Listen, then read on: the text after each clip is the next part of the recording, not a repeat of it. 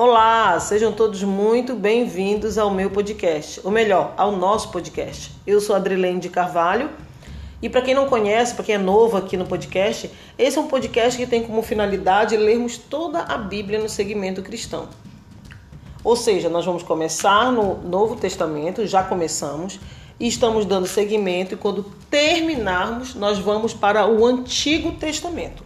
Então, se você puder, faça o acompanhamento lendo a Bíblia, fazendo o acompanhamento junto, marcando, grifando, escrevendo dúvidas, colocando aquilo que você sente que Deus está falando no teu coração, ok? Mas se você não puder, ah, porque eu estou em casa fazendo faxina, ou então estou no serviço no meu intervalo, ou então estou a caminho da faculdade, a caminho da escola, seja o que for, você não pode, não tem problema. Faça o acompanhamento ouvindo a palavra de Deus porque Deus, ele também vai te honrar. Amém? Então vamos ler. Sem mais delongas, Marcos capítulo 9, versículo 14 em diante. Nós vamos ler do 14 até o 29. O título do texto diz: O jovem lunático. Então, vamos lá. E quando se aproximou dos discípulos, viu ao redor deles grande multidão e alguns escribas que disputavam com eles, disputavam no sentido de querer ficar mostrando quem sabia mais, quem sabia menos. Eles ficavam tipo como se fosse sabatinando. E logo toda a multidão, vendo, ficou espantada e correndo para ele, o saudaram. E perguntou aos escribas: Que é que discutis com eles? E um da multidão, respondendo, disse: Mestre, trouxe-te o meu filho, que tem o espírito mudo. E este, onde quer que o apanha, despedaça-o e ele espuma e range os dentes e vai se secando. E eu disse aos teus discípulos que o expulsassem e não puderam. E ele, Jesus, né, respondendo-lhes, disse: Ó oh, geração incrédula, até quando estarei convosco? Até quando vos sofrerei ainda? Trazei-mo. E trouxeram-lhe. E quando ele o viu, logo o espírito o agitou com violência, e caindo o endemoniado por terra, revolvia-se espumando, e perguntou ao pai dele: Quanto tempo há que lhe sucede isto? E ele disse-lhe: Desde a infância. E muitas vezes o tem lançado no fogo e na água para o destruir. Mas se tu podes fazer alguma coisa, tem compaixão de nós e ajuda-nos. E Jesus disse-lhe: se tu podes crer, se tu podes crer, tudo é possível ao que crê. E logo o pai do menino, clamando com lágrimas, disse: Eu creio, Senhor, ajuda minha incredulidade. E Jesus, vendo a multidão concorria, repreendeu o espírito imundo, dizendo-lhe: espírito mudo e surdo, eu te ordeno, sai dele e não entres mais. E ele, clamando e agitando com violência, saiu. E ficou o menino como morto, de tal maneira que muitos diziam que estava morto. Mas Jesus, tomando-o pela mão, o ergueu, e ele se levantou. E quando entrou em casa, os seus discípulos lhe perguntaram à parte: Por que o não podemos nós expulsar? Capítulo, versículo final 29. E disse-lhes: Esta casta não pode sair com coisa alguma a não ser com oração e jejum. Amém? Até aqui. Aqui são vários pontos nesse trecho, nesse nessa passagem da Bíblia, né? o jovem lunático. Aqui a gente pode abstrair várias coisas, mas o que me chama muita atenção são duas coisas. Em um só texto, nós vemos uma, uma grande diferença entre a fé e a incredulidade. No mesmo texto, nós vemos a, essa antítese, né? Essa, contra, essa contraditoriedade. A gente pode observar que aqui ele fala que se tu crer, tudo é possível ao que crê. Ele fala isso pro pai do menino, né? Ele fala isso pro rapaz. E logo o pai do menino, aqui a Bíblia diz que é do menino, né? Clamando, não rapaz, menino, deixa eu corrigir, ele falou aqui menino. E logo o pai do menino, clamando com lágrimas, disse: Eu creio, Senhor, ajuda a minha incredulidade. Olha que magnífico. Ele cria no poder de Deus. Mas ele falou para Deus: Deus, me ajuda da minha incredulidade. Porque ele sabia que, que podia, no coração dele, ter alguma dúvida. Então ele estava ali pedindo para Deus, para Deus tirar toda a incredulidade dele. Deixa ele falar algo. Jesus, ele sabe do que você está passando. Ele sabe das tuas lutas. Ele sabe das tuas necessidades. Ele sabe de tudo, tudo, tudo que eu e você passamos. Mas ele quer que nós venhamos a exercitar a nossa fé. E quando a incredulidade tentar vir, nós vamos o que? Clamar ao Senhor, chorar, pedir, se humilhar, dizer: Deus, Deus, tira a minha incredulidade, me ajuda com a minha incredulidade. Nós temos que orar com sinceridade de coração. Existe muita, muita beleza em muitas palavras bonitas, em orações lindas. Tu, acha, tu, tu realmente achas que Deus ele está preocupado com isso? Claro que não. Deus ele quer ver a sinceridade do teu coração. Uma vez eu escutei, eu lembrei agora, do testemunho de um jovem. E ele contou. Olha como são as coisas, como as aparências enganam, né? A gente tem esse hábito de achar achar, achar muita coisa, mas é só Deus que realmente sabe a verdade. Esse jovem ele falou que ele tava, andava à noite assim, bebia, né, andava na, nas festas e um dia ele sentou no bar e bebendo, ele chorou. Ele disse: "Deus, me tira daqui.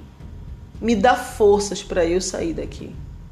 Ele queria sair, mas ele não tinha forças. Ele sabia que aquilo ali não tinha futuro para ele. E ele pediu ajuda de Deus. Passaram alguns meses, ele conseguiu ter forças, forças que Deus nos dá. Essa força não vem de nós, porque nós não temos força. Essa força ela vem de Deus e Deus deu a força para ele e ele conseguiu aos poucos caminhar para a igreja. Ele conseguiu se reconciliar com o Senhor e voltou a se congregar. Amém? Olha só nessa outro, nesse outro trecho aqui para finalizar. Ele diz assim: que os apóstolos, quando chegaram na casa, entrou em casa, os seus apóstolos, seus discípulos, na verdade, aqui diz discípulos, né? Os seus discípulos lhe perguntaram à parte: por que ou não podemos nós expulsar? E ele disse: esta casta não pode sair com coisa alguma a não ser com jejum e oração. Nós temos o poder nas nossas mãos, ou melhor, Deus nos deu as ferramentas, porque é Ele que dá o poder, Ele que tem poder. Ele nos deu as ferramentas, jejum e oração. E nós muitas vezes não a utilizamos. Se você for, for, for parar para pensar, o que você está precisando, se você orar e jejuar, eu te garanto que Deus, Ele vai libertar, Ele vai curar, Ele vai salvar, Ele vai abrir portas de emprego. Deixa eu te dizer algo. Pode não ser a porta que você quer, mas é a porta que você precisa. É a porta que Deus sabe que através dela muitas outras portas se abrirão. Uma vez Deus falou isso para mim em Belém do Pará, quando eu morava lá, que eu sou de Belém, eu morava em Belém. E hoje eu moro aqui no sul do Brasil, moro aqui no estado de Santa Catarina. E eu me lembro que Deus, ele falou muito ao meu coração. Muito mesmo, diversas vezes, sabe? Tudo é uma questão de fé. Nós precisamos exercitar a nossa fé. Nós precisamos exercitar a nossa fé. O que é que eu tenho? O que é que você tem? Nada. É tudo que nós temos. Fé, absolutamente mais nada. Então, outro ponto que me chama a atenção é: Jesus diz, e ele respondendo-lhes disse: Ó geração incrédula, até quando estarei convosco? Até quando vos sofrei ainda? Traimo-no. Aqui é uma linguagem que ele diz: até quando vocês vão ser incrédulos? Em resumo, né? Até quando, até quando estarei com vocês? Olha o que ele fala: que geração incrédula. Jesus falou para quem? Para os discípulos. É fé. Nós precisamos ter fé. Eu me lembro que lá em Belém, Cristo falou assim para mim: Eis que vou abrir uma porta. E dessa porta há de vir outras portas. E, e realmente aconteceu comigo. Deus, ele usou um curso que eu fiz. Através desse curso eu consegui a minha formação. E essa formação, Deus abriu uma porta, depois foi duas, três, quatro, e delas abriu, abriu, abriram outras portas. Portas que me fizeram vir para cá para o sul. Porque era um projeto de Deus na minha vida. É um projeto de Deus na minha vida.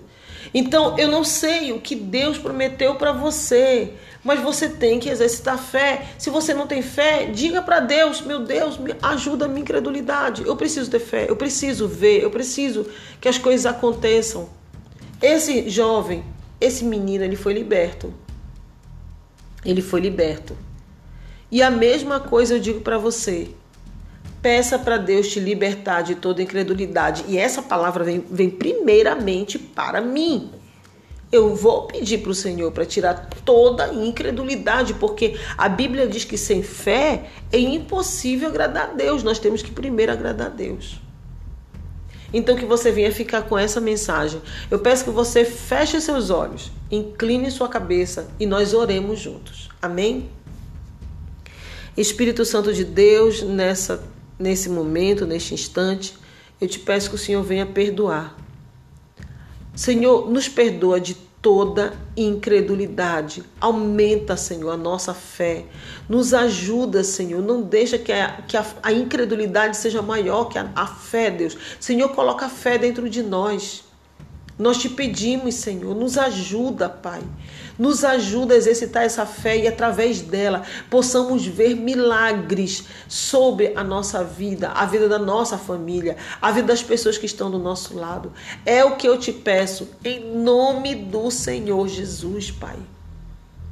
Ajuda-nos, Deus. Me ajuda, Pai. Me ajuda, Senhor, ver muito além do que os meus olhos podem ver. Uma visão de águia, uma, uma visão lá da frente, não agora, não que os meus olhos podem ver, mas, Senhor, lá na frente, o que o Senhor prometeu para mim e para essa pessoa que neste instante está orando comigo. Senhor, abre a nossa visão espiritual, nos ajuda, ajuda a nossa família, tira toda a incredulidade da nossa família. É o que eu te peço, desde já em nome do teu filho Jesus Cristo. Amém.